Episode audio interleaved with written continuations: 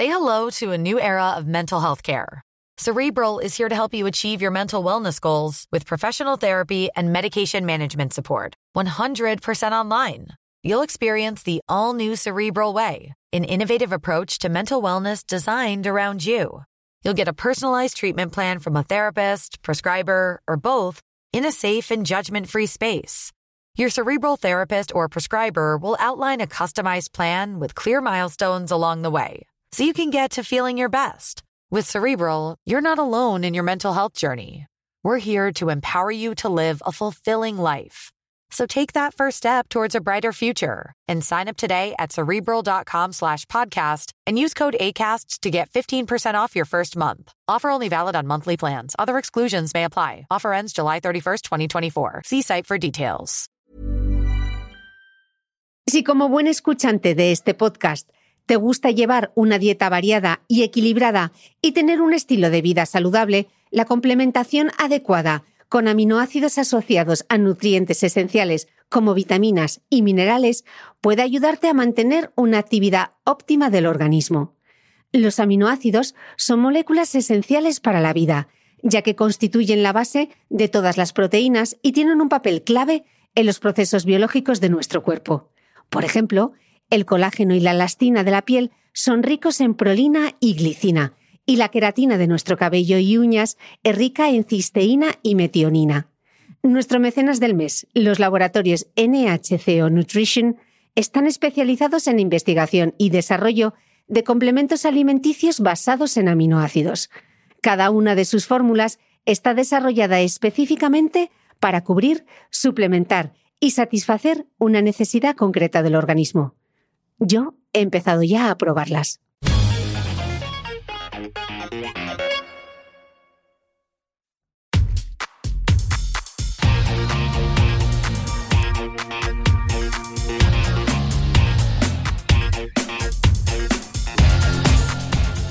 Hola, soy Cristina Mitre, periodista y autora del blog de Beauty Mail. Bienvenido a este nuevo episodio de mi podcast un espacio semanal en el que entrevisto a grandes expertos de la salud y el bienestar para que aprendamos juntos a vivir mejor.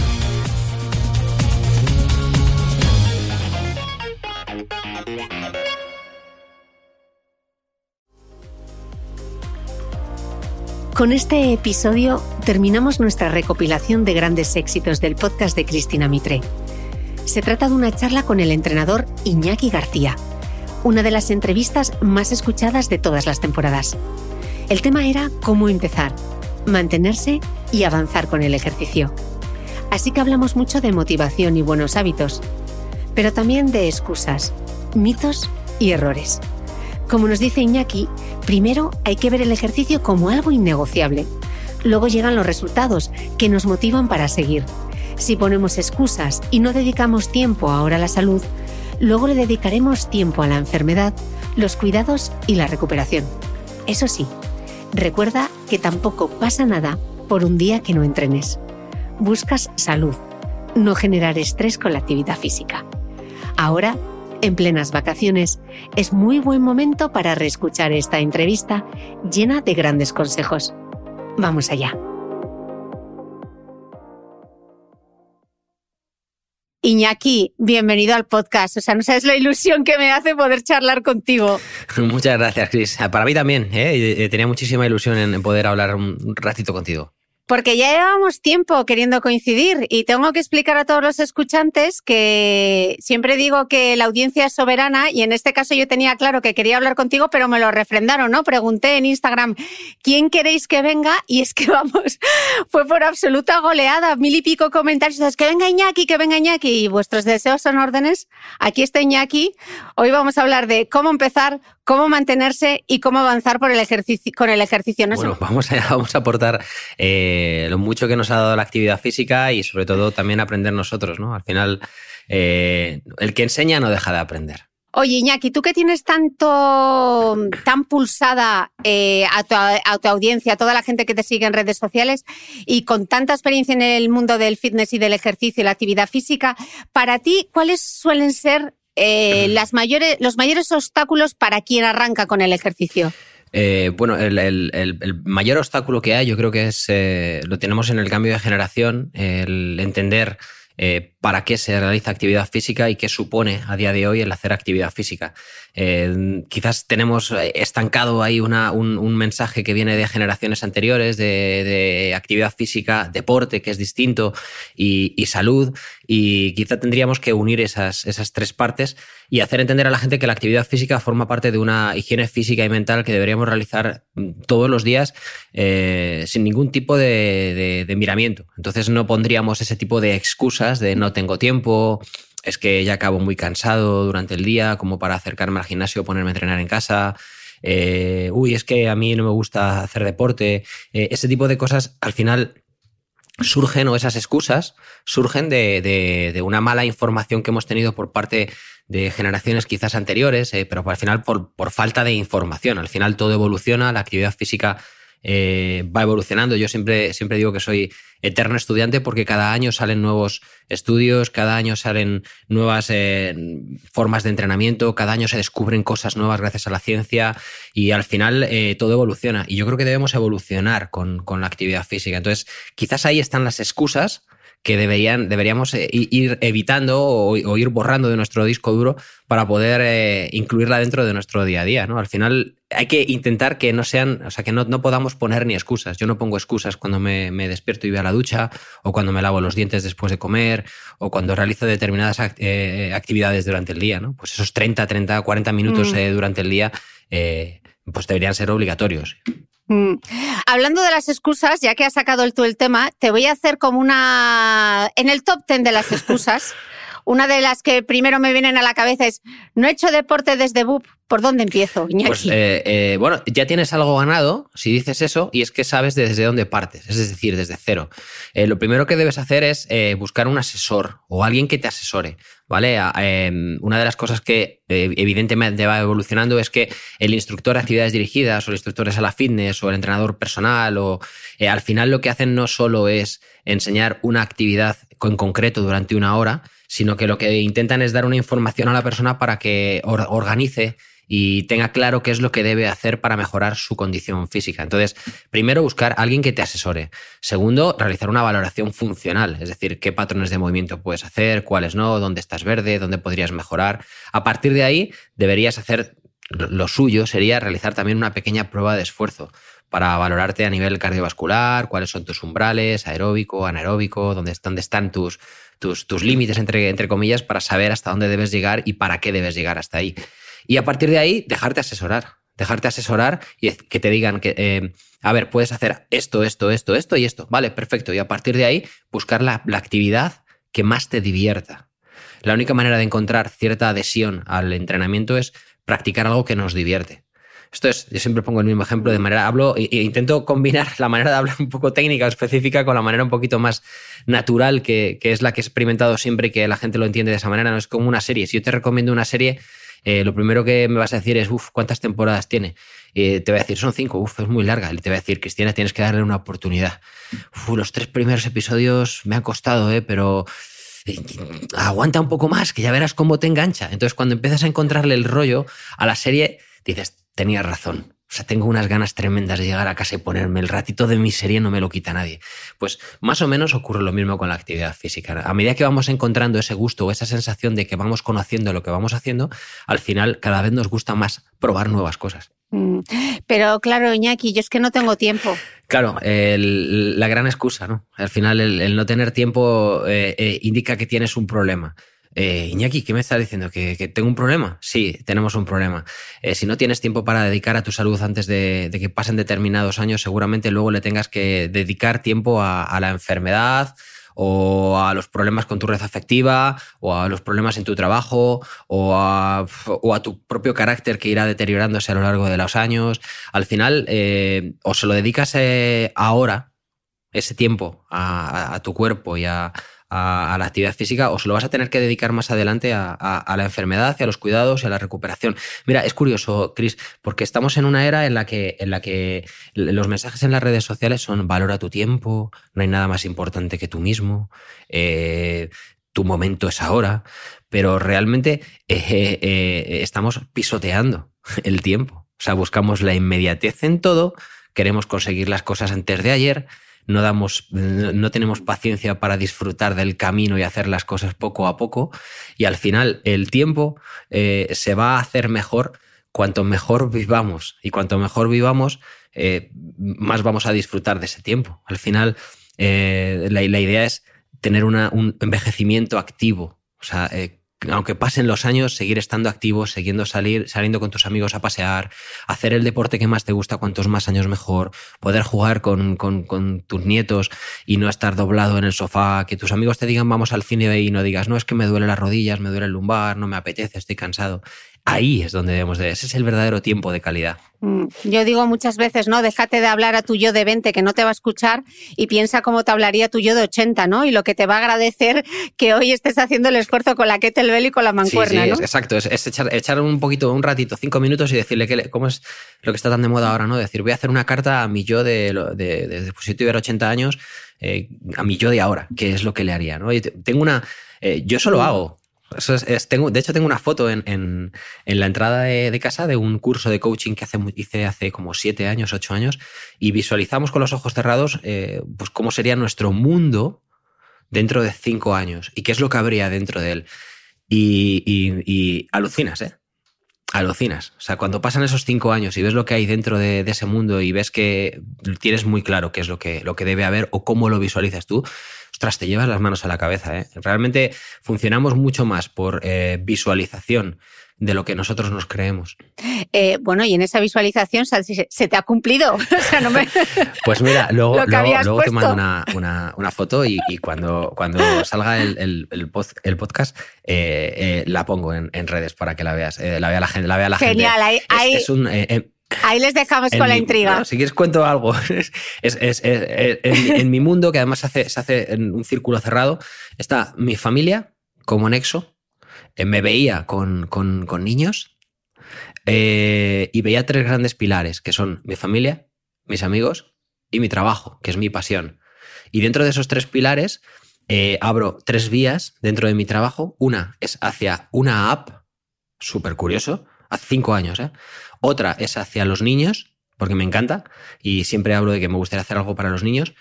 Y, la otra es hacia el fútbol. Tengo muchos amigos futbolistas, jugadores y demás que me gustaría hacer algo con, con, ellos también. Pero fíjate que esas tres van hacia ahí. Y luego la parte emocional o la parte de diversión hablaba de viajar, hablaba de, disfrutar más de la familia. Yo, te, lo, le haré una foto y lo mandaré porque es bastante curioso porque es hace cinco años. Pues vas, vas en el buen camino, vas en el buen camino. Luego hablaremos de esa, de esa app y de lo necesario que es que hablemos de ejercicio físico, en, sobre todo en los adolescentes y en las adolescentes. Eh, estabas diciendo antes, Iñaki, encontrar el ejercicio que te gusta. Ya, pero es que Iñaki, a mí es que no me gusta nada. No me ha gustado nunca hacer ejercicio. Generalmente las cosas que nos cuestan mucho eh, no nos gustan. Las cosas que no, que no nos salen bien porque no las hemos probado lo suficiente, tampoco nos gustan. Hay una, hay una máxima también en, en, el ser humano en general, y es que cuanto más conocemos algo, más nos gusta. Cuanto más em, dedicamos tiempo a aprender una actividad, más nos gusta. ¿no? Nuestro cerebro al final, eh, bueno, has tenido grandísimos invitados hablando del cerebro en, en, tu programa, o sea que no, no voy a decir nada nuevo, pero nuestro cerebro va asimilando lo que vamos aprendiendo y cada vez le va costando menos el, seguir ese patrón de conducta que has creado, con lo cual al final lo que hace es sentirse cómodo incluso de mandarte a ti esa actividad. Entonces lo, que hay que empezar es, con, mucha calma, con muchísima calma. O sea, cualquier eh, tipo de actividad física que tú realices al principio, si no has realizado, te va a costar. Y si te va a costar, pues lo que tienes que hacer es degradar el tiempo, es decir, hacer 10 minutos, 15 minutos, 20 minutos, 30 minutos. Hay estudios que, que, que hablan ya de que 20 minutitos eh, a una intensidad baja, porque se supone que, no has hecho nunca actividad física, ya condicionan. Y luego, sobre todo, el, controlar o empezar a, controlar todas las variables que, que, inciden en que tú vayas mejorando a nivel físico. Al final, Cristina, realmente lo, lo difícil no es entrenar. O sea, entrenar es una hora o 40 minutos al día. Lo difícil es llevar un ritmo de vida activo, el dormir lo que debes dormir, comer lo que debes comer, que todo eso influye de manera directa luego en la actividad física, en que tú te encuentres con fuerzas y con ganas y con la claridad eh, para poder entrenar. O sea, al final es una hora sobre 23. Eh, lo difícil es controlar todo lo demás. Y más con el ritmo de vida frenético que llevamos, donde comemos, no, no voy a comer aquí, ¿qué puedo comer? No, pero es que no me tocaba esto, ¿y ahora qué hago? ¿Y cómo puedo? eh, voy a dormir, Fu, ostras, tengo cuatro horas para dormir hoy, bueno, voy a intentar dormir lo más rápido posible. Voy a dormir lo más rápido posible. O sea, yo llego a decir eso. Voy a intentar dormir lo más rápido posible a ver si duermo mejor.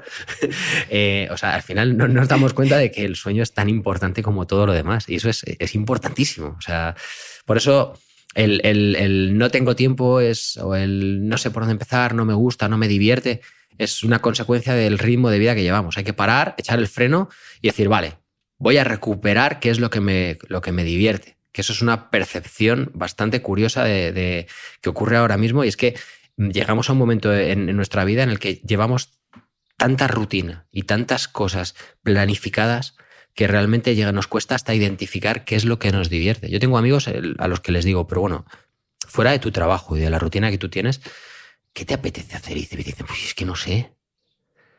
Dice, es muy, es muy fuerte, ¿eh? O sea, hemos llegado a perder la percepción de lo que nos divierte. Tú a un niño le dices que te divierte y te vuelve, vamos, se vuelve loco. Lo tiene cristalino. Lo primero las personas y luego jugar, ir a un sitio, hacer a las, a, las, a las personas ya adultas les preguntas eso y tardan en contestarte. ¿eh?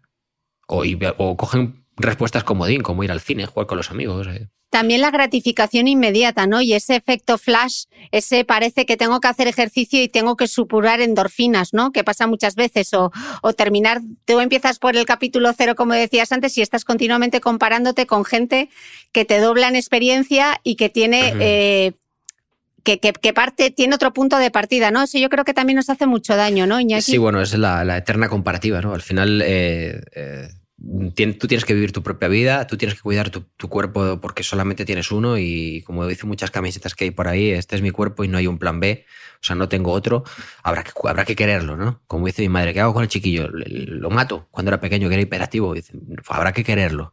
Pues esto es lo mismo, ¿no? O sea, nuestro cuerpo tenemos que quererlo y tenemos que cuidarlo y tenemos que mimarlo. Al final, eh, esa inmediatez nos hace querer ver el final de la serie o conocer el final de la serie antes que el resto de los mortales. No, yo, yo ya he visto el final de la serie, yo sé cómo acaba. Puedo hacer un spoiler si quieres, no lo voy a hacer, pero te lo podría hacer.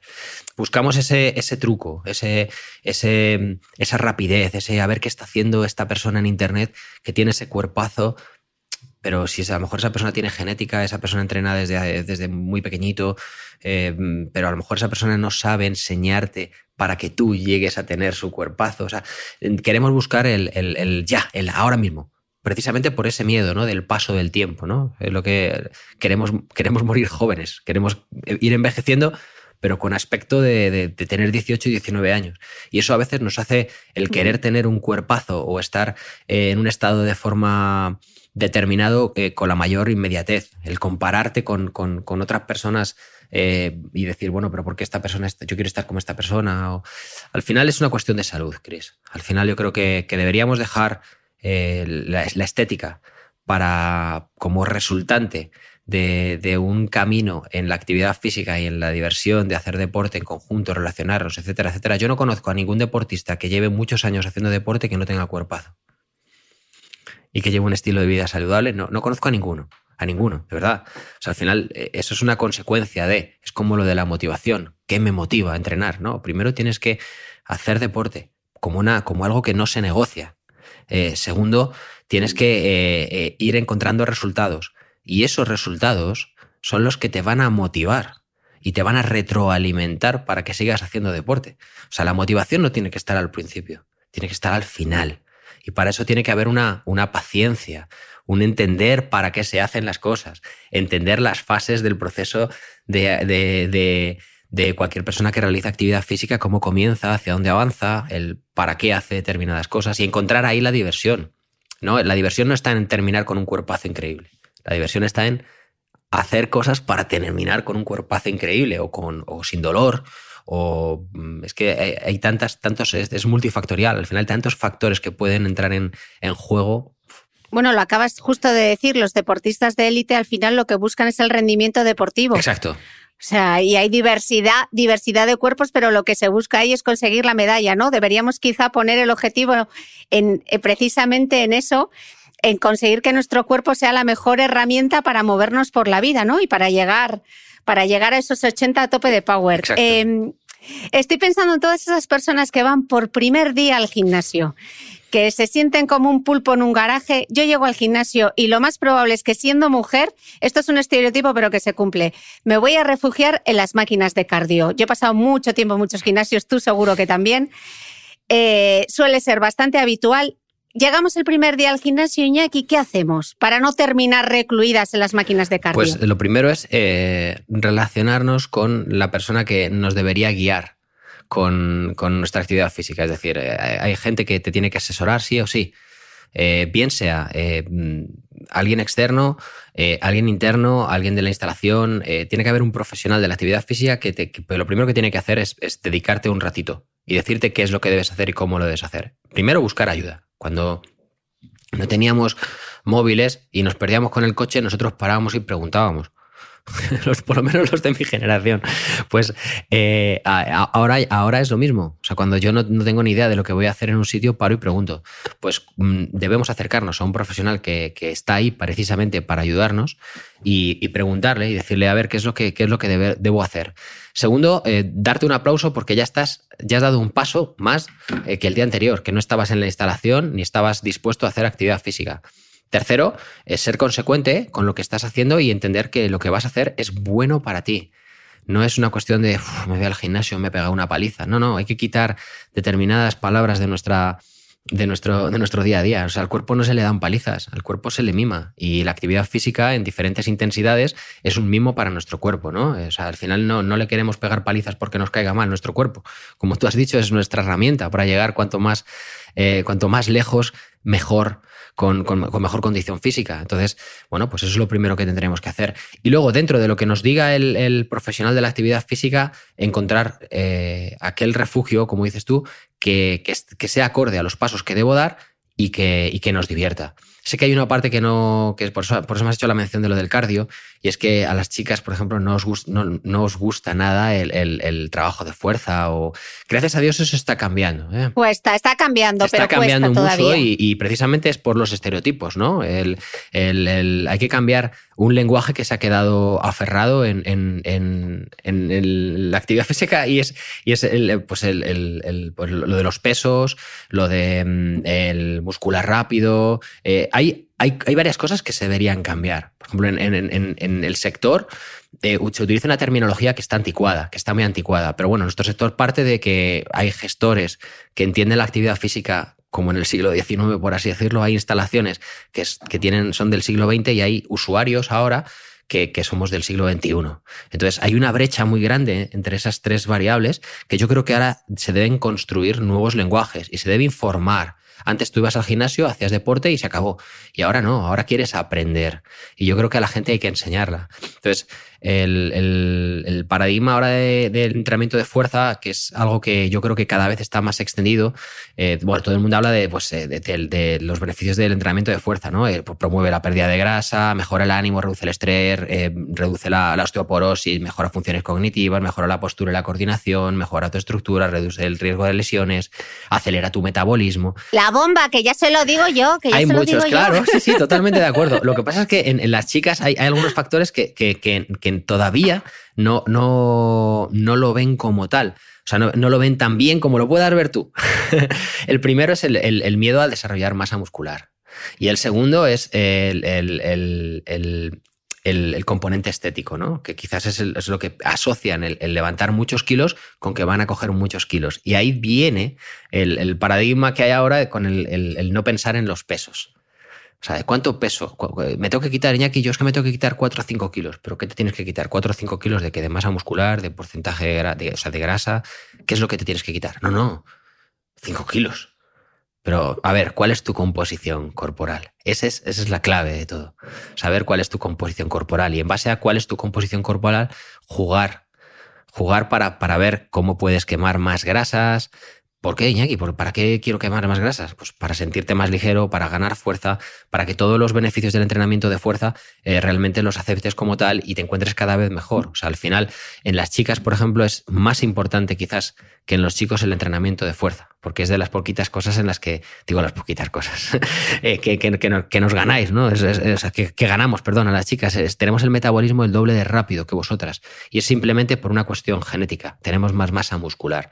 Y eso, es, es, algo que, se tiene que enseñar. O sea, si a ti te dicen que tienes que quemar más calorías, pero ¿cómo se queman las calorías? ¿Qué, son, qué es quemar calorías? Eh, ostras, pues, ¿pero qué hacen? ¿Se queman, se, se evaporan, se van y solo hace el entrenamiento de fuerza? Pues no, pues mira, hay que pararse con esa persona que está aprendiendo y decirle, mira, eh, mm, la energía se puede producir a través de la quema de grasas. Eh, nosotros acumulamos grasas en, forma de triglicéridos, que son moléculas de carbono, oxígeno e hidrógeno. Eh, y para romper esa unión entre esas moléculas, lo que nos me ha salido ahí un poco es moléculas, y obtener energía, pues oxidamos las grasas. ¿vale? Es lo que se llama la oxidación de las grasas o la beta oxidación de las grasas. Como resultante, nosotros exhalamos eh, ese dióxido de carbono que, soltamos cuando exhalamos. Entonces, hay dos partes importantes que tenemos que entender aquí. Una, la parte de actividad física con el músculo, que es el que mayor eh, demanda oxígeno, ¿vale? Y, otro, la, alimentación. Pero en la parte del entrenamiento de fuerza, el músculo demanda mucho oxígeno. Entonces, cuanto más músculo tienes, más volumen de oxígeno consumes. Cuanto más volumen de oxígeno consumes, más dióxido de carbono expulso. Por lo tanto, más oxidación o beta oxidación de las grasas hay. Ah, ostras, Iñaki. Entonces, después de todas esas parablejas, si yo hago más fuerza, lo que voy a conseguir es implicar a más fibras musculares, a más grupos musculares, con lo cual, claro, mi cuerpo va a quemar más oxígeno. O sea, más grasas. Sí, sí, claro, vas a oxidar más grasas. Ah, vale, pues voy a hacer el entrenamiento de fuerza. Si tú se lo explicas a alguien así y dice, no, pero es que yo cuando, cuando, cuando hago cardio y me, oculto en una, máquina de cardio, em, eh, también mm, mm, sube mucho mi volumen de oxígeno y, también quemo mucho. Eh, sí y no. Bueno, depende. Vamos a ver cuántas fibras musculares tienes activas, cuál es tu masa muscular y con qué estás demandando ese oxígeno. A lo mejor estás utilizando muy poquitas fibras musculares, con lo cual necesitas el doble de tiempo o el triple de tiempo que una persona que tiene más masa muscular. De ahí lo que muchas personas eh, siempre ocurre, ¿no? Que se tiran dos o tres horas en la sala de spinning porque te dicen que están muy en forma y realmente lo que están es menos en forma que tú seguramente porque tienen el metabolismo el doble de lento que tú, con lo cual necesitan más tiempo para quemar las mismas calorías que tú o oxidar las mismas grasas que tú. Vamos a hablar con terminología ya. Y entonces yo te estoy escuchando y digo, vale, Iñaki ya me ha convencido con la importancia del ejercicio de fuerza, pero yo quiero que me diga por dónde empiezo para trabajar la fuerza. Sí, la fuerza. Eh, todas las mujeres tenemos que trabajarla. Yo creo que las escuchantes de este podcast están súper convencidas de lo importante que es la fuerza, pero creo que el siguiente obstáculo, siendo ya conscientes de lo importante que es el ejercicio, es, ya, Iñaki, ¿yo por dónde empiezo? ¿De, cuánto me La típica pregunta, ¿de cuánto me compro las pesas? bueno, yo siempre, siempre em, hablo de que cuando alguien eh, va a comprarse pesas o va a trabajar al gimnasio, lo primero que tiene que hacer es ver lo que va a hacer. Una vez que ves lo que vas a hacer y sabes más o menos el, número de repeticiones que vas a hacer, cómo vas a trabajar, si vas a trabajar por grupos musculares, más eh, por grupos, por cadenas musculares, grandes cadenas musculares, o vas a trabajar de manera un poquito más analítica, vas a utilizar unas pesas u otras. Entonces, siempre hablo de grupos musculares grandes, por así decirlo, y grupos musculares más pequeños o, más analíticos. Entonces, yo siempre digo que para empezar, 5 kilitos mínimo para chicas en grupos musculares un poquito más pequeños o medios, 10 para los grandes. ¿Vale? Con eso ya puedes empezar a moverte. Lo, de las pesas de dos y medio, tres y medio, cuatro y medio, eso habría que dejarlo de lado porque realmente no, no nos vale de mucho. O sea, el estímulo que nosotros realizamos cuando cogemos una mochila con la ropa, con, con, o vamos a la compra, o cogemos. Eh, al final estamos eh, entrenando más que cuando nos ponemos a entrenar, porque es un, es un, son pesos mayores.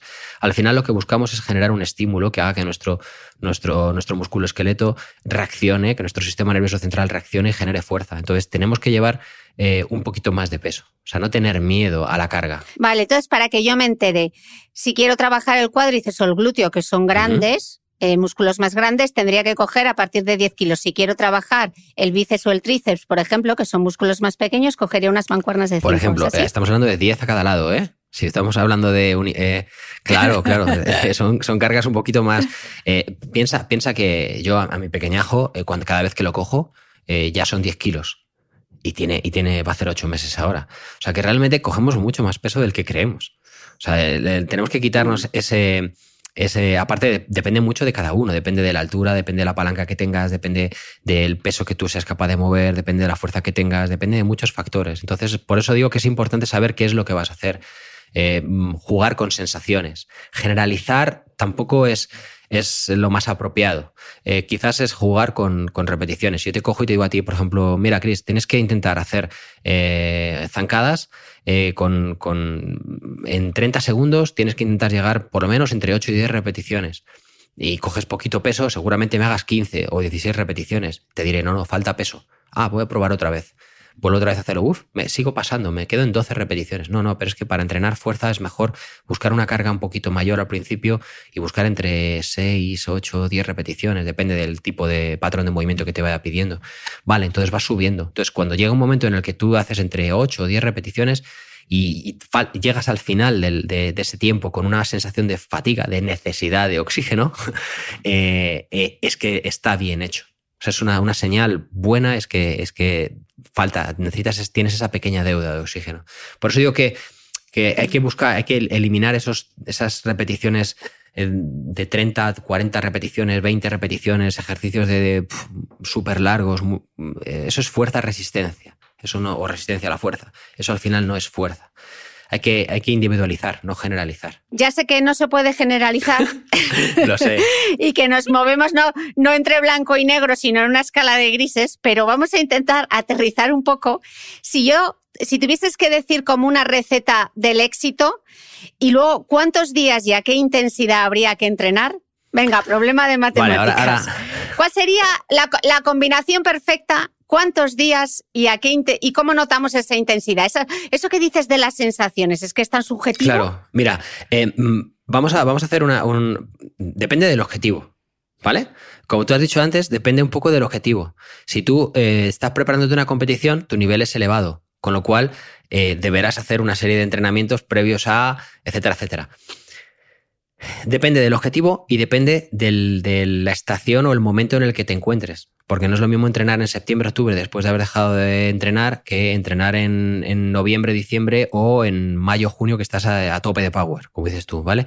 Es, estás a topísimo y entonces la intensidad es distinta. Por lo tanto, no podrás llevar un mismo patrón de entrenamiento durante todo el año. Si lo llegas, pues lo normal es que generes una homeostasis, ¿vale? Un, equilibrio, tener un estancamiento. De ahí viene lo de, no, es que no, me quedo estancado, es que no sé cómo mejorar, es que tienes que cambiar tu rutina. ¡Uh! Tengo que cambiar mi rutina. No, no, no, no, no, no. Sí, sí, tienes que cambiar la rutina. No, no, no, no, no, no. Sí que sí, tienes que cambiarla, porque si no, no vas a salir nunca. tienes que romper ese ciclo, esa cadena. Entonces tienes que empezar a trabajar otras cosas. Persona que, em, que busca salud, ¿vale? Por encima de todo. Y una persona normal, una persona que, que, que no tiene ninguna lesión, que, que entrena de manera habitual. Bueno, pues para empezar, hablamos de un periodo, de un mesociclo, por ejemplo, desde septiembre a octubre, noviembre. Vamos a hablar de que tienen que entrenar, pues yo entrenaría dos días fuerza, dos o tres días fuerza, ¿vale? Cinco días a la semana vamos a entrenar, ¿vale? Dos días fuerza como tal y un día fuerza resistencia. Y los otros dos días haría cardio, cardio y movilidad, ¿vale? Cuando hablo de fuerza, al final también es, también es fuerza el hacer un entrenamiento cardiovascular, o sea, se puede hacer, pero sí que eh, estaría bien que lo separáramos, ¿vale? Para empezar sobre todo. Al final el entrenamiento concurrente, que es lo que más le gusta a la gente, que es esa sensación de entrenar fuerza, pero también con un componente cardiovascular elevado y demás, eh, no, no se debería hacer al inicio. ¿Vale? Es el resultado de que tu estructura está lo suficientemente fuerte y tus parámetros aeróbicos lo suficientemente entrenados como para que seas capaz de llegar tanto a nivel de fuerza como a nivel de cardiovascular a unas intensidades muy elevadas, tanto en la parte de fuerza como en el entrenamiento aeróbico, para que realmente sea un entrenamiento concurrente. Y eso no lo puede hacer todo el mundo. Entonces, una persona normal eh, que busca salud, dos, tres días fuerza, dos días cardio. Al principio, luego, a mm. medida que va pasando esos mesociclos, pues los vas alternando. Puedes ir buscando em, un componente más cardiovascular suave o un componente interválico y ese mismo día metes un trabajo específico de core. Em, cuando trabajas fuerza también trabajas core, ¿eh? hay, que, hay que matizarlo también. Por ejemplo, eh, runners que, les encanta. El, trabajo más cardiovascular está hiperdemostrado. Antes no era tan, tan, tan no estaba tan claro, pero los triatletas se tiraban horas y horas y horas y horas y horas entrenando como si estuvieran haciendo una, una triatlón. Necesitaban cuatro horas diarias para entrenar y no practicaban prácticamente, no, no, no realizaban tanta fuerza como realizan ahora. Al final lo que lo que se han dado cuenta o lo que los estudios han demostrado es que al final a mayor tiempo de exposición de impacto, más deterioro muscular. Al final no les paraba en una triatlón el componente cardiovascular. Les la falta de fuerza o el dolor articular.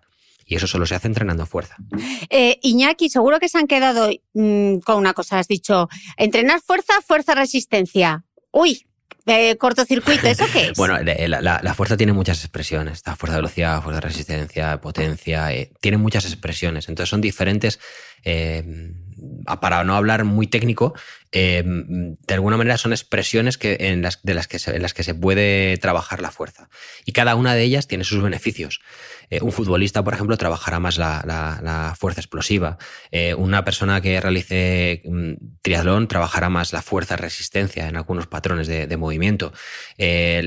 un, velocista trabajará más la fuerza más explosiva, sí, o fuerza velocidad. Eh, cada uno trabaja la fuerza de una determinada manera en función del tipo de actividad que desempeñe. De ahí está lo de entrenamiento funcional. O sea, el entrenamiento que tú realizas tiene una, una funcionabilidad. Al final no hay ejercicios funcionales. Eso de, no, entrenamiento funcional. Bueno, ¿cómo funcional? A lo mejor ese entrenamiento no es funcional para mí porque yo no corro o yo no nado o yo no... O sea, el funcional lo hace la persona. O sea, tiene que tener una funcionabilidad para tu día a día. O sea, el que es camarero, o el que trabaja en una consulta, o el que trabaja sentado delante de un ordenador, o el que es fisio, o el que cada uno tiene unos patrones de movimiento que, se, que, que, van deteriorándose por su trabajo. Entonces tendrá que hacer un entrenamiento determinado para que esa fatiga se vaya reduciendo. Que al final es, es ese es el entrenamiento funcional. Por poner un ejemplo. Eh, entonces, por ejemplo, los que estamos buscando eh, los que nos están escuchando, ah, pues yo lo que quiero es salud. Entonces, tres días por semana, como me dice Iñaki, cardio, dos días por semana voy a... Fuerza, fuerza, fuerza, Tres días fuerza, perdón, al revés, que me he liado. Tres días de fuerza, es ya que me, yo lo Ya me llevas el cardio. Pero a ti te gusta correr mucho. Eh, tres días de fuerza y dos días de cardio. Vale, en esos días que yo voy a hacer la fuerza, ¿cómo me los organizaría? Si lo que busco es salud. Salud. Simplemente salud. Bueno, pues eh, puedes tocar, eh, pero puedes realizar dependiendo también de, Fíjate, hemos hablado antes de la diversión. Hay gente que se aburre entrenando por, por, grupos musculares analíticos y teniendo estructurado, pues que vive a hacer eh, lo típico pecho, bíceps, espalda, tríceps, pierna, hombro, core. pues trabaja por cadenas musculares que engloben al, a, más, a más músculos para generar una sensación de combustión un poquito mayor. al final, la idea es que la persona eh, se divierta también entrenando. Entonces tienes que buscar la herramienta para que, para que esa persona se, se, divierta entrenando. A mí me gusta eh, estructurarlos por patrones de empuje. Por, em, yo lo divido siempre en dos, ¿no? Empuje o tracción o cadena muscular anterior y posterior. Y en base a eso, pues lo organizo. Y lo organizo también dependiendo un poquito de la época en la que esté del año. Sé que hay determinados eh, grupos musculares que tengo que fortalecer o trabajar la estructura mucho antes que el resto porque, porque están más implicados en los movimientos que yo realizo a, día a diario y que necesitan eh, eh, ser trabajados con mayor, con mayor fuerza, ¿no? Entonces, pues bueno, las piernas es evidente que hay que trabajarlas tanto chicos como chicas. Quizás es el grupo muscular o de los grupos musculares que más utilizamos a lo largo de nuestra vida. ¿Cuántos pasos hacemos? ¿Cuánto nos movemos? Eh, hay que protegerlas. Tienen que estar fuertes. Si no están fuertes, se irán deteriorando. Em, el trabajo de estructura o de core, importantísimo. ¿Vale? Importantísimo. La gente asocia el core, siempre cuando le preguntas, ¿tú entrenas core? Se llevan la mano a la tripa, ¿no? Ese es el recto anterior del abdomen. El core engloba toda la cintura escapular, trabaja toda la zona de cadera y glúteo, implica todo en cadena cruzada para que luego tengas una fuerza en la zona central de tu cuerpo que permita desarrollar la fuerza hacia los extremos, etcétera, etcétera. O sea, eh, eso es lo que te va a permitir. Mira, hay una frase muy bonita que dice que dice Isa del Barrio, que es, em, eh, dice, no, yo, yo eh, mm, entreno, ¿cómo dices? Eh, voy a, ahora que me acuerde, em, quiero entrenar, voy a correr. No, no, para correr primero tengo que entrenar. Es, tengo que prepararme para correr. Pues esto, esto es lo mismo. Primero, en la pirámide de, actividad física que yo normalmente siempre recomiendo, hay una parte que es, eh, Iñaki, has puesto antes la fuerza, el componente aeróbico y la movilidad, y luego los deportes. Claro, porque primero tienes, tu coche tiene que estar, eh, tiene que haber pasado la ITV para luego ponerlo en la carretera. Si se lo pones en la carretera sin haber pasado la ITV, seguramente se te salga una, rueda, se te rompa la junta la trócola, etcétera, etcétera. Y ese es el problema, ¿no? Que la gente dice, bueno, voy a hacer deporte, voy a hacer actividad física, quiero ponerme en forma, quiero bajar peso. Y salen a correr, se pegan las palizas en el gimnasio, en la elíptica o en la cinta de correr, y al día siguiente les duele todo el cuerpo. Con lo cual dejan de entrenar al día siguiente, a los dos días, es decir, se les va generando como una especie de rechazo. Y eso es lo que hay que evitar. Hay que tener un, tiene que haber un componente de adhesión y de continuidad para conseguir cosas. Say hello to a new era of mental health care. Cerebral is here to help you achieve your mental wellness goals with professional therapy and medication management support. 100% online. You'll experience the all new Cerebral Way, an innovative approach to mental wellness designed around you. You'll get a personalized treatment plan from a therapist, prescriber, or both in a safe and judgment free space. Your cerebral therapist or prescriber will outline a customized plan with clear milestones along the way so you can get to feeling your best. With Cerebral, you're not alone in your mental health journey. We're here to empower you to live a fulfilling life. So take that first step towards a brighter future and sign up today at cerebral.com slash podcast and use code ACasts to get 15% off your first month. Offer only valid on monthly plans. Other exclusions may apply. Offer ends July 31st, 2024. See site for details. En este podcast hemos hablado a menudo de las vitaminas y los aminoácidos y sabemos, entre otras muchas cosas, que hay nueve aminoácidos esenciales. Este mes nuestro mecenas son los laboratorios NHCO Nutrition, cuyo nombre está formado justamente por el acrónimo del nitrógeno, hidrógeno, carbono y oxígeno, las moléculas base de los aminoácidos. Estos laboratorios, gran referente en Francia, están especializados en la investigación y desarrollo de complementos alimenticios con fórmulas basadas en aminoácidos, sustancias clave en los procesos biológicos de nuestro organismo.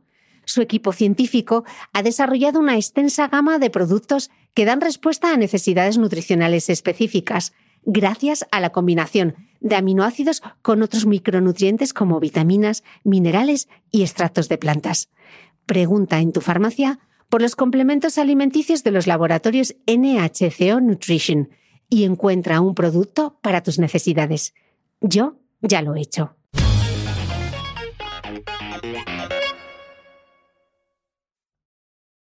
Hablas justo de ese concepto de la pirámide de la actividad física y me gustaría que nos la describieses porque me ha parecido muy interesante cuando lo he visto.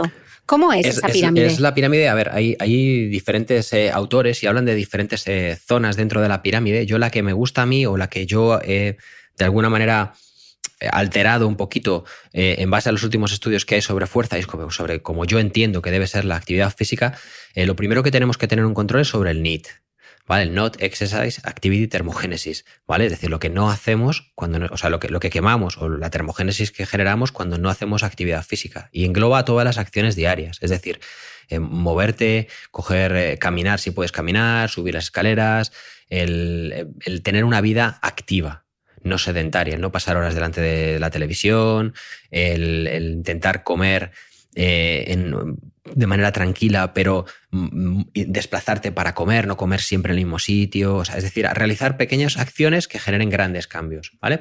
Esa, sería la primera, el, el, need, ¿vale? Y ese es lo primero que deberíamos intentar controlar.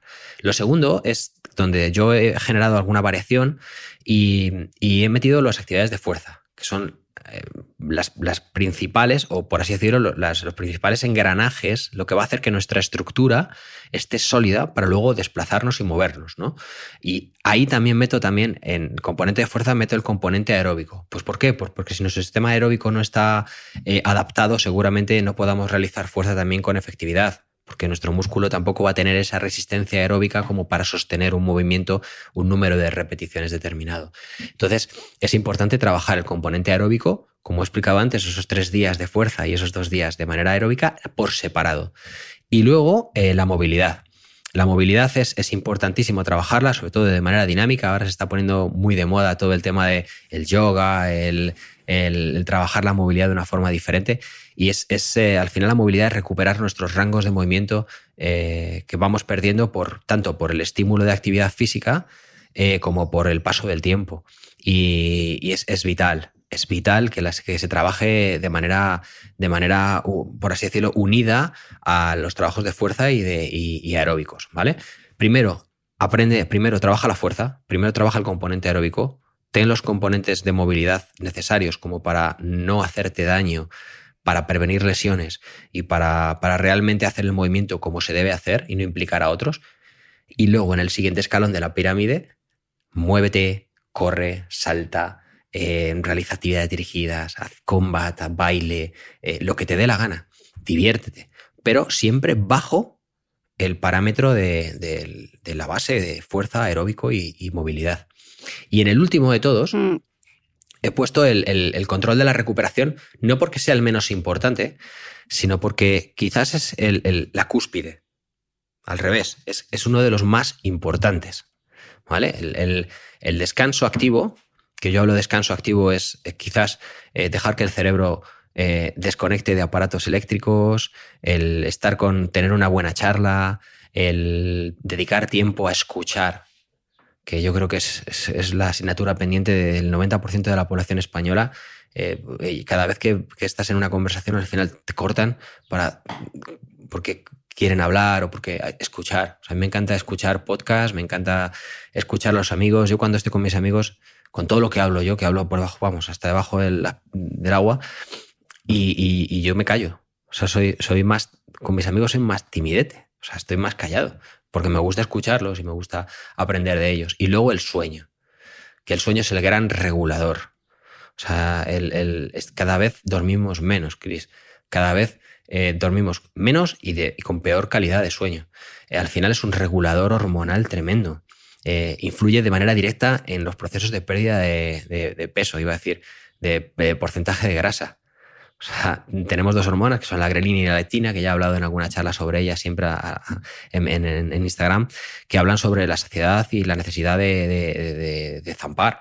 Entonces, al final, ¿qué ocurre? Que si esas dos hormonas están desreguladas, tu cuerpo no tiene un, tope. Estás eh, alocado con la comida o no comes, todo lo contrario. Luego, el, eh, ayuda a gestionar el estrés, que es quizás la mayor enfermedad que hay en, los últimos 15 o 20 años, la gestión del estrés. Ahora los psicólogos, coach, eh, la gente está buscando eh, mucha gimnasia suave o, zen, por así decirlo, porque busca una, espiritualidad o algo que le ayude a controlar su mundo interior porque está desbordado por toda la información y todas las cosas que, están pasando de golpe, ¿no? Y, eso se regula durmiendo. es, es así. Sea, al final, mm, lo que te he explicado de voy a dormir cuatro horas muy deprisa, ¿no?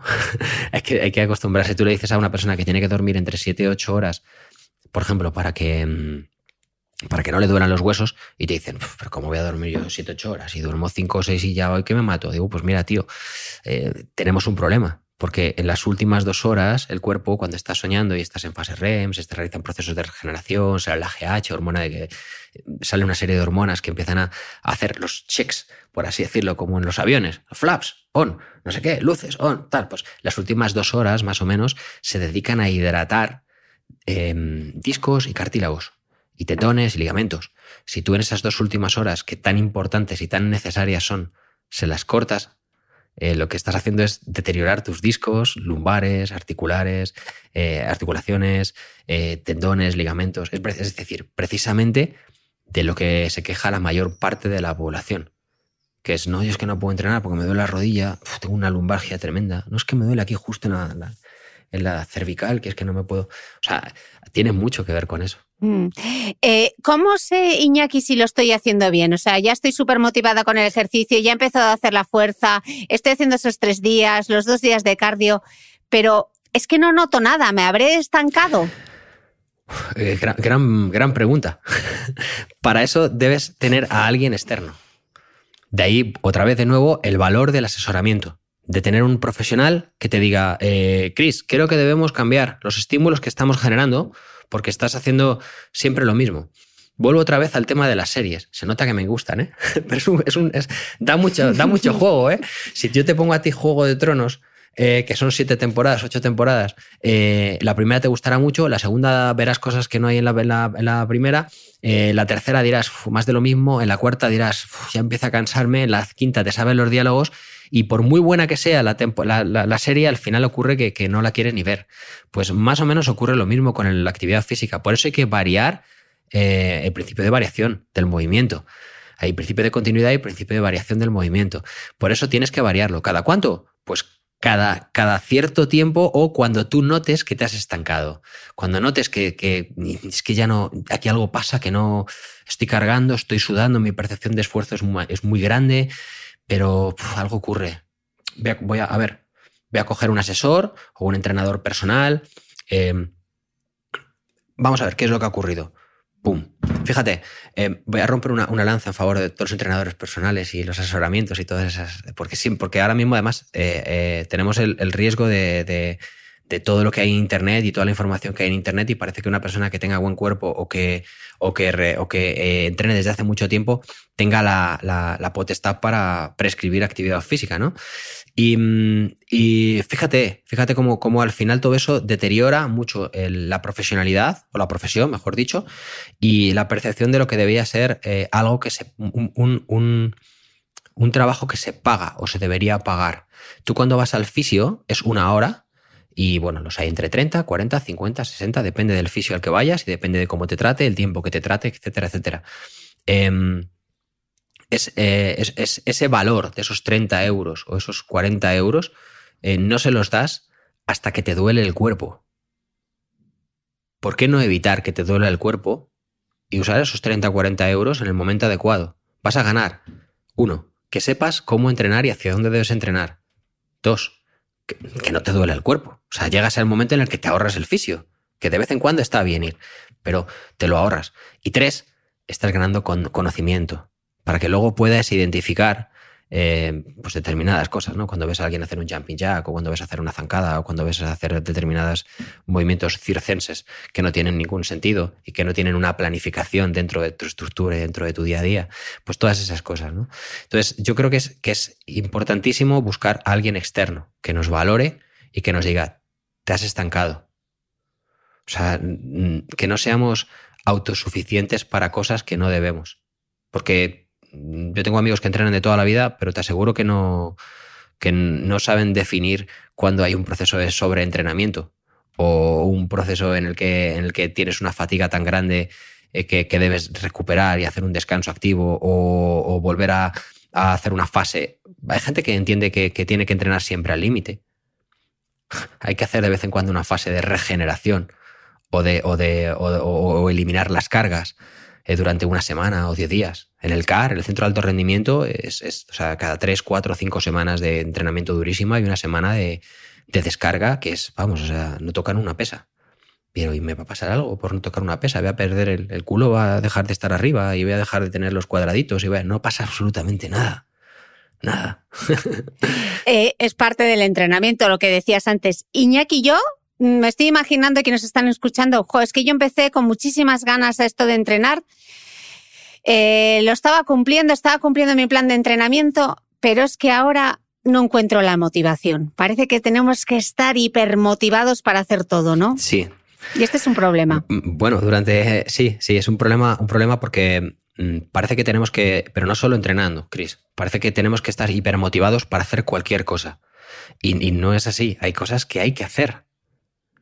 Eh, yo desde pequeñito en mi casa me enseñaron que hay cosas que, aunque no me apasionen o no me diviertan, tengo que hacer. O sea, seguramente cuando yo estudiaba, estudiaba en, en, en BUP, madre mía, en BUP, eh, había muchas cosas que, no iba a utilizar en la vida. En la vida he utilizado determinadas, o sea, yo no, en mi, vida he utilizado determinadas cosas que he aprendido en, en, BUP, pero había que estudiarlas y había que hacerlas. Hay pasos que uno debe dar porque seguramente encuentre el aprendizaje a posteriori. Em, la motivación tiene que existir eh, eh, en tanto en cuanto que tienes que sentirte bien, tienes que encontrarte con ganas de hacer las cosas. Y eso se consigue haciendo lo que debes. Y lo que debes es, a mí no me motiva para nada lavarme los dientes, pero si yo no quiero el día de mañana dejar de comer eh, carne, pescado, eh, verduras y tener que estar yendo al dentista cada dos por tres, si fíjate que no digo el componente estético, tendré que lavarme los dientes cada vez que realizo una, comida. A mí, bueno, ducharme sí me gusta, porque además canto en la ducha y me encanta. Pero, pero, pero hay otras actividades que a lo mejor no te pueden gustar tanto y no tienes que hacerlas hipermotivado. Lo que tienes que buscar es la motivación dentro de realizarlas, no para realizarlas. Uno tiene que saber para qué realiza las cosas, no por qué las realiza. Para qué siempre es una, una motivación para uno mismo y un por qué es una justificación. Eh, si yo a mis sobrinos les digo, ¿tenéis hambre? Y me dicen, sí, sí, quiero chuches. Y, les digo, ¿por qué quieres chuches? Y te van a decir, porque son divertidas, porque me gustan, porque saben bien, porque juego con ellas. Te van a dar 200.000 justificaciones para que les des chuches. Pero si tú les dices para qué quieres chuches, te van a decir para el hambre. Y entonces tú dices, bueno, pues para el hambre vamos a hacer un sándwich de pavo, vamos a tomar unos frutos secos, vamos a tomar una pieza de fruta. Es decir, hay que buscar algo que realmente sea honesto con lo que debes hacer y que realmente encuentres la motivación a posteriori, no para realizar esa motivación. Es lo que he explicado al principio de la charla. La motivación tiene que ser una consecuencia de que algo estás haciendo bien. Ostras, estoy haciéndolo bien, voy todos los días al gimnasio. Ostras, pero ¿tú has visto cómo me quedan estos vaqueros después de cuatro semanas yendo? Madre mía. Si, si, si, estos me los tenía que meter dando saltos y ahora fíjate cómo me entran. Es ahí, esa es la motivación. Al día siguiente coges la mochila y vas al gimnasio que te lo, vamos, te, comes los hierros, ¿no? Pues eh, encuentras la, la, motivación en lo que estás haciendo, en los resultados de lo que estás haciendo. Pero hay cosas que no se deben de negociar. Eso es lo que hemos hablado muchas veces durante el confinamiento, ¿no? No se deben negociar algunas cosas. Y no hay que pensarlas, hay que hacerlas. Mm, ¿Cuáles son los innegociables, Iñaki? Para, mí. En un estilo de vida saludable. En un estilo de vida saludable. Primero, eh, tu hora de entrenamiento. Ese es innegociable. Eh, tus horas de tiempo contemplativo. Es decir, una, una, horita o media hora o un tiempo, un tiempo en el que no hagas nada. En el que no, no hacer nada es hacer lo que te apetezca. O sea, realmente si quieres ponerte a ver una, la televisión sin, porque te apetece una serie, hazlo. Que te apetece salir a pasear, hazlo. Es decir, un tiempo en el que tú decidas qué es lo que quieres hacer sin ninguna consecuencia para tu alrededor. ¿Vale? Lo que nosotros cuando éramos eh, pequeños, eh, nuestros, nuestros niños, vamos, yo decía, decía, mamá, ¿qué haces? Eh, le decías a nuestra, a nuestra madre, mamá, me aburro. ¿No? Entonces decidías, decía, pues, pues haz lo que quieras. Entonces tú decidías hacer alguna cosa, pues tomar esa decisión de elección de hacer algo que a ti te divierta. Ese es un negociable. El, tercero es llevar una alimentación em, equilibrada o una alimentación eh, saludable. Ojo, Iñaki, pero ¿y cómo hago eso? Volvemos a lo mismo. 30 eh, euros, que no es dinero al final para un año entero. Un nutricionista, alguien que te haga un plan de nutrición y tú sigues esas pautas. Otra cosa es que a ti te guste comer lo que a ti te guste comer. Y luego podríamos entrar en un debate de que comer sano es caro, etcétera, etcétera. No, no, para nada, para nada es caro. O sea, se puede hacer. De hecho, es, lo que le ocurre es falta de conocimiento y, pereza para hacer determinadas cosas. Ese es un innegociable. El, otro innegociable es, es, tiempo de calidad, que yo le llamo, o que en las redes sociales yo siempre le llamo tiempo de calidad, que es con, con mi familia y mi red afectiva. Dedicar tiempo a mis amigos, dedicar tiempo a mi familia, dedicar tiempo a, lo que realmente importa en esta vida, porque todo lo demás es, es, condescendiente. Em, y luego las horas de sueño. Quizás esos cuatro pilares son necesarios para llevar un estilo de vida saludable, porque por una parte englobas lo que es la actividad física, que te va a, reportar muchos beneficios a nivel emocional, endorfínico, de, endorfínicos, digo, de endorfinas, a nivel anímico, eh, te va a ayudar en muchos aspectos que el resto de, cosas que, no, que, haces no te van a ayudar. Segundo, la red afectiva, que hay que cuidarlo. Tercero, el, tiempo contemplativo. Y cuarto, el sueño, que es el mayor regulador de, regulador de hormonas que hay. Es, es, importantísimo. Esas cuatro son cuatro pilares que... Y ahí abarcas todo, ¿eh? ahí abarcas el entrenamiento, la alimentación, el descanso y lo que hemos hablado antes de gestión de estrés o el estrés. Ahí abarcas esas cuatro. Mm. Eh, Iñaki, ahora que ya llega el verano, y seguro que aquí se está preguntando, jo, yo iba súper bien todo el invierno con mi plan y tal, y ahora cómo voy a mantener esta rutina que me ha costado tanto construir, ¿cómo la mantengo en verano? Pues em, primero vemos si has estado entrenando todo el año. yo te hago la pregunta, ¿has estado entrenando todo el año, Chris? Sí. Sí, sí, ¿Has entrenado todo el año? Sí, seguro. ¿Has entrenado, has entrenado fuerza? Sí. Vale, pues entonces, vamos, ¿cuántos días te vas de, vacaciones? Eh, 15. Vale, pues mira, Cris, eh, hay ya muchos estudios que hablan de que el entrenamiento de fuerza o la degradación del entrenamiento de fuerza eh, tienen, que, tienen, que, tienen que pasar un periodo de tiempo entre cuatro y seis semanas. Pero, o sea, que si yo me voy tres o cuatro semanas, ¿no va a pasar nada? No, no va a pasar nada no va a pasar absolutamente nada a nivel metabólico o a nivel de, condicionante del trabajo de fuerza. Es decir, pero si yo me voy tres días y tengo la sensación de que mis piernas no están tensas, necesito que se pongan tensas y yo estoy un poquito blandita, eso es que entonces no has entrenado la fuerza como debes entrenarla. Porque el periodo de tensión, entre comillas, o de sensación de trabajo de fuerza ocurre a las 48-72 horas restantes después del trabajo de fuerza. Entonces, es, ese patrón no se había trabajado todo lo bien que debiera. Si has entrenado bien la fuerza, si has entrenado como debes, eh, los 15 días, al revés, va a venir bien que tú no hagas nada más que lo que, lo que te apetezca a nivel de NIT. Es decir, pasear, nadar, hacer movilidad, que es maravilloso en, en vacaciones porque te ayuda a descansar también mejor. Eh, ese tipo de actividades las puedes hacer a primera hora del día, cuando te levantas, a última hora, cuando cae el sol, salir a pasear o correr un ratito, una carrera suave por la playa o en la montaña en donde estés, es maravilloso. Y luego yo siempre digo lo mismo. en verano se entrena la alimentación. En verano se entrena la alimentación. ¿Por qué? Pues porque verano no es barra libre. O sea, como esto es como, como es verano, ya da igual lo que le dé al cuerpo que puedo, me lo permite, pero el cuerpo no lo entiende así al cuerpo, si le das mala alimentación, lo va a entender como que es malo, independientemente de la estación del año. Entonces, yo intento comer todo lo sano que puedo, pero no me privo de determinadas cosas. Si me apetece tomarme un helado, me lo tomo. Si me apetece comer algo porque estoy con amigos y saltarme un día la, alimentación saludable, me lo salto, no pasa nada. Compenso al día siguiente, al día siguiente con una horita de actividad física.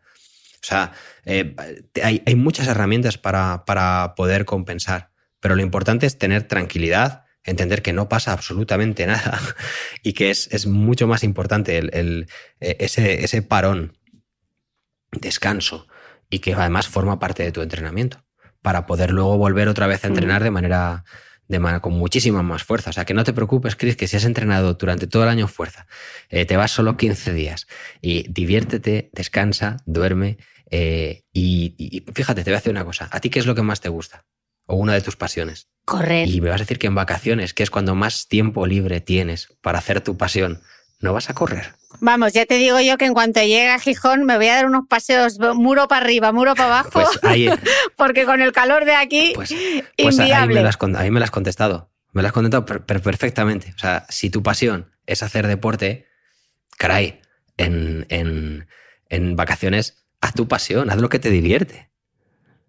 Pues vas a hacer deporte. Mm. De otra manera, pero lo vas a hacer. Porque está integrado al final en tu rutina y en tu día a día. Exacto, y aparte es tu pasión. O sea, que mm. tú imagínate, durante todo el año estás sacando, buscando sacar tiempo para pintar, porque tu pasión es pintar. No tengo tiempo para pintar, es que no tengo hueco, es que no, me da el día. Intento sacar esa media hora para pintar un poquito, para hacer lo que te... Tu pasión es pintar. Pues caray, en vacaciones, ¿qué es lo que vas a hacer si tienes más tiempo y, estás desahogado y te apetece?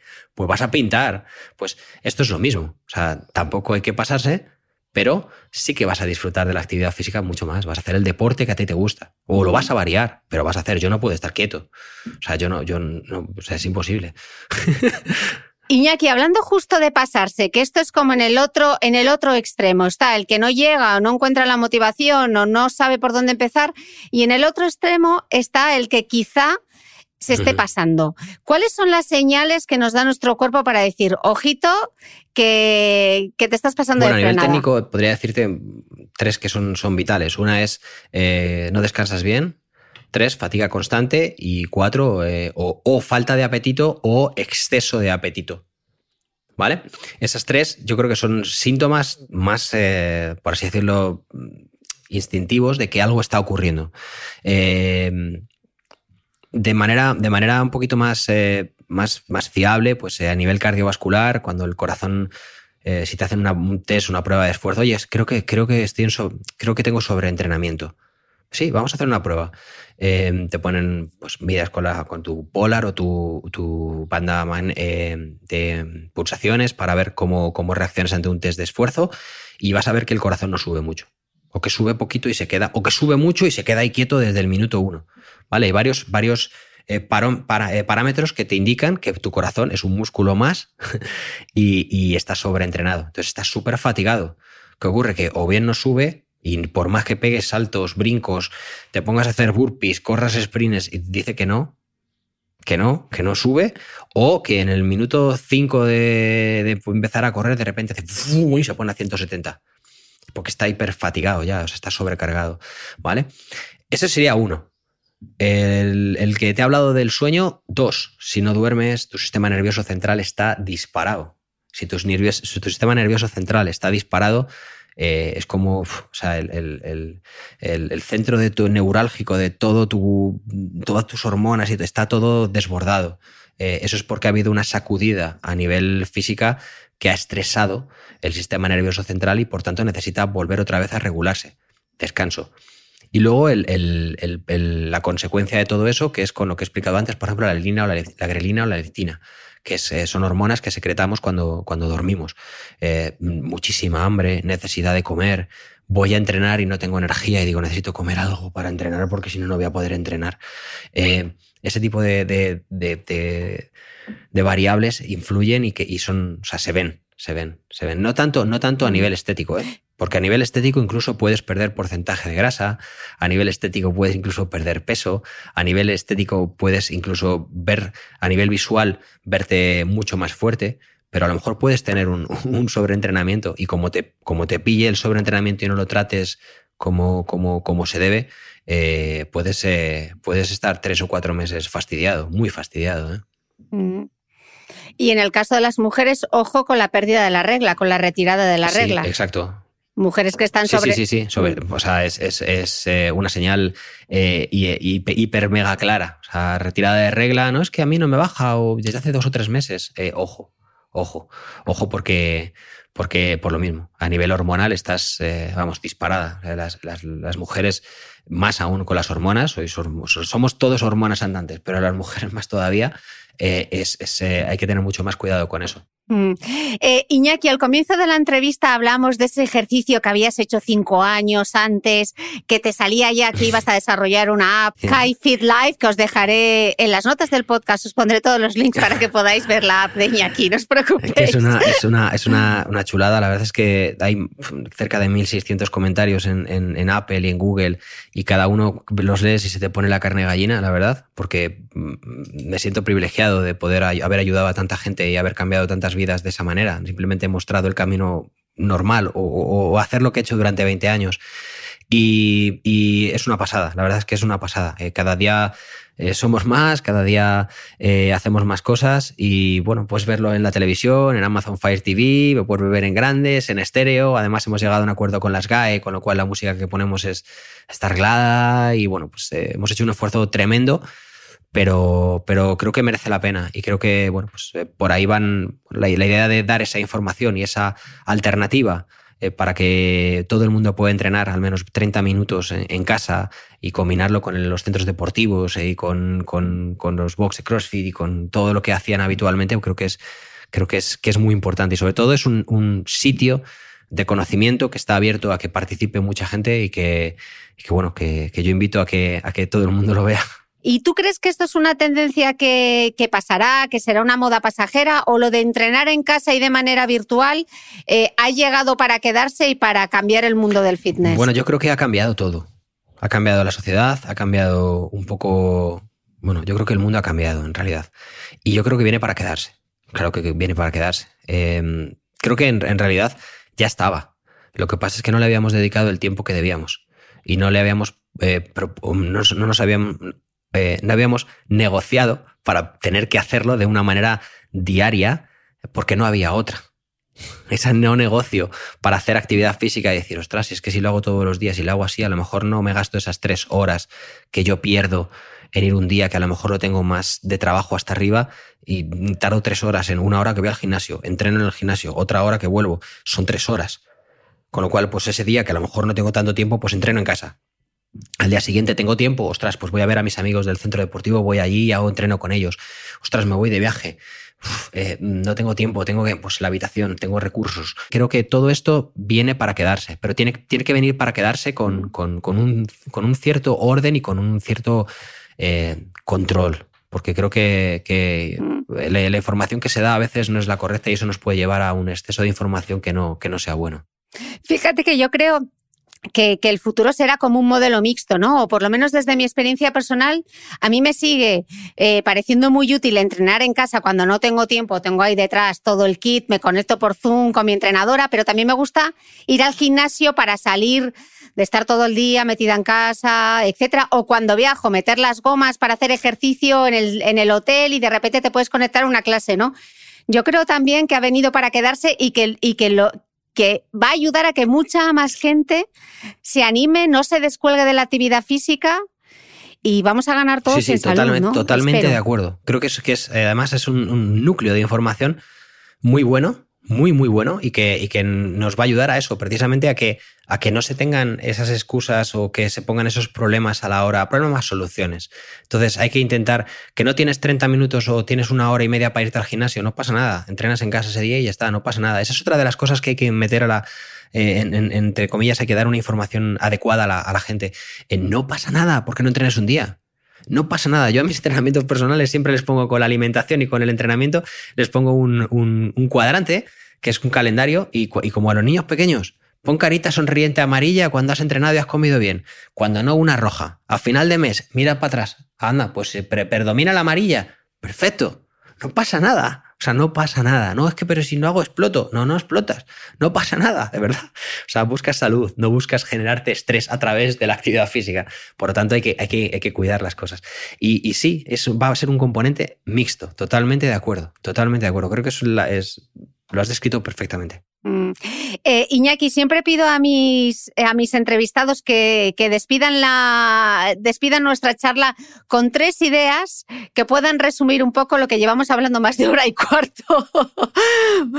eh, ¿Con qué te quedarías si, si tuvieses que hacerles esos tres titulares a tus iñakers?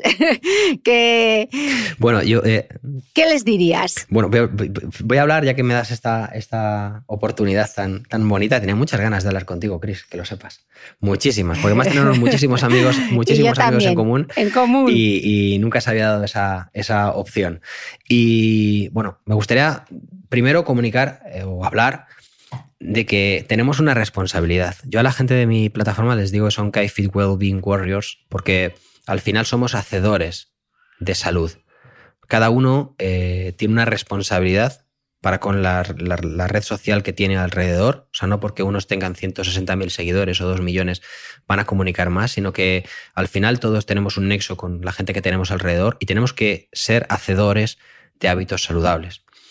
Y me preocupa, como te he dicho antes, lo de los niños. Entonces yo creo que el primer mensaje que daría es que em, somos espejo eh, de lo que se va a reflejar en las próximas generaciones. Entonces tenemos una oportunidad brillante para cambiar el mundo a través de la actividad física y generar salud. Y todo esto comienza por nosotros, no por nadie más. No, por, por, no hay una motivación externa. La motivación tiene que partir de nosotros. Y esta tiene que ser la clave. Eh, las nuevas generaciones van a copiar lo que hagamos por amor. Mi hijo va a copiarme a mí y va a copiar a su madre. Eh, hay que ser muy cuidadoso con, con, los nuevos hábitos que se deben fomentar y no, incurrir en los errores que hemos cometido en el pasado. Lo que te he explicado antes, ducharse, lavarse los dientes, comer sano, tu tiempo de actividad física, el cuidar a tus amigos, escucharte. Eso no debería cuestionarse bajo ningún concepto y se debería incluso eh, dar como actividad dentro de los colegios. Eh, eso tiene que ser un pack. Y creo que nosotros somos espejo. Esa sería la primera. Entonces, debemos ser consecuentes con lo que nosotros reflejamos. La segunda es que eh, vivimos en la, en la, era de la inmediatez. Mandamos mensajes como sobre cómo aprovechar el tiempo, sobre cómo vivir y cómo ser felices cuando precisamente estresamos cada segundo de nuestras vidas. Los estresamos y los exprimimos de tal manera que nos generan angustia, nos generan estrés. Las cosas que merecen la pena llevan su tiempo y respetar, o sea, respirar, perdón, lleva su ritmo. Así que hay que hacerlo con calma, de manera ordenada y con calma.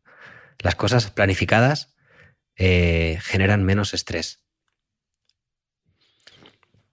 Y tercero, es, quizás no tiene tanto que ver con, con, muchas cosas que hemos hablado, pero creo que me gustaría que, la gente trabajara más la empatía. Que mm, creo que quizás es la. Es, es, es, una cualidad que se está quedando, quedando en desuso y cada uno mira el, lo, suyo. Eh, cuando tú le hablas a alguien, eh, enseguida te salta con un pues yo, eh, en vez de escuchar, el tener empatía y no y comprender que, a una persona le puede sentar bien una cosa, a otra a otra, que cada uno tenemos una lucha interior y un pasado y, hay, que, hay, que, tener respeto a la vida de cada uno. Creo que la empatía es, es, es, quizás ahora mismo lo que más deberíamos trabajar eh, eh, como seres humanos. ¿no? Con todo lo que está ocurriendo, con todos los cambios que está habiendo, creo que, que habría que tener una dosis mayor de empatía. Bueno, Iñaki, qué bonito, qué verdadero placer. Y eso que pensábamos que íbamos a hablar de kettlebells y de entrenamiento de fuerza, y mira tú cómo hemos terminado. Porque al final es eso, ¿no? El ejercicio es sí, y además te voy a decir una cosa. Creo que durante toda esta temporada has llevado a gente increíble en el ámbito del entrenamiento. Me parece que, que tu podcast debería escucharse muchísimo más fíjate si se escucha pues muchísimo más y que, y que, además has traído a gente que son referencia para incluso para, para, para, para mí hay gente muchísimo que sabe muchísimo más que yo y, que son referencia y que creo que hay que aprender. Cuando me preguntabas cómo quieres que te presente y tal, te dije que yo era em, mm. eh, eterno estudiante.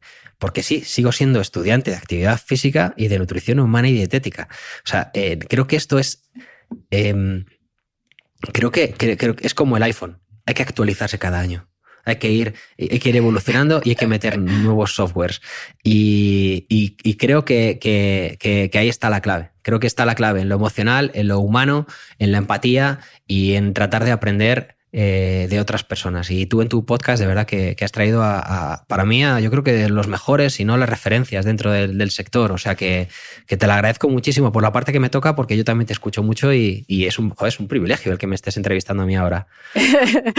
bueno, tú también, tú también tenías que estar, Iñaki. Millones de gracias por esta magnífica charla. Me lo he pasado genial hablando contigo. Y a vosotros nos escuchamos de nuevo el próximo domingo.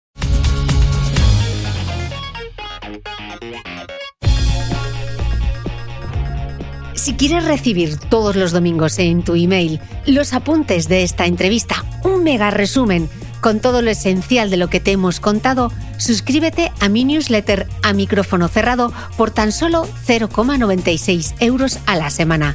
Además, accederás a mucho más contenido exclusivo.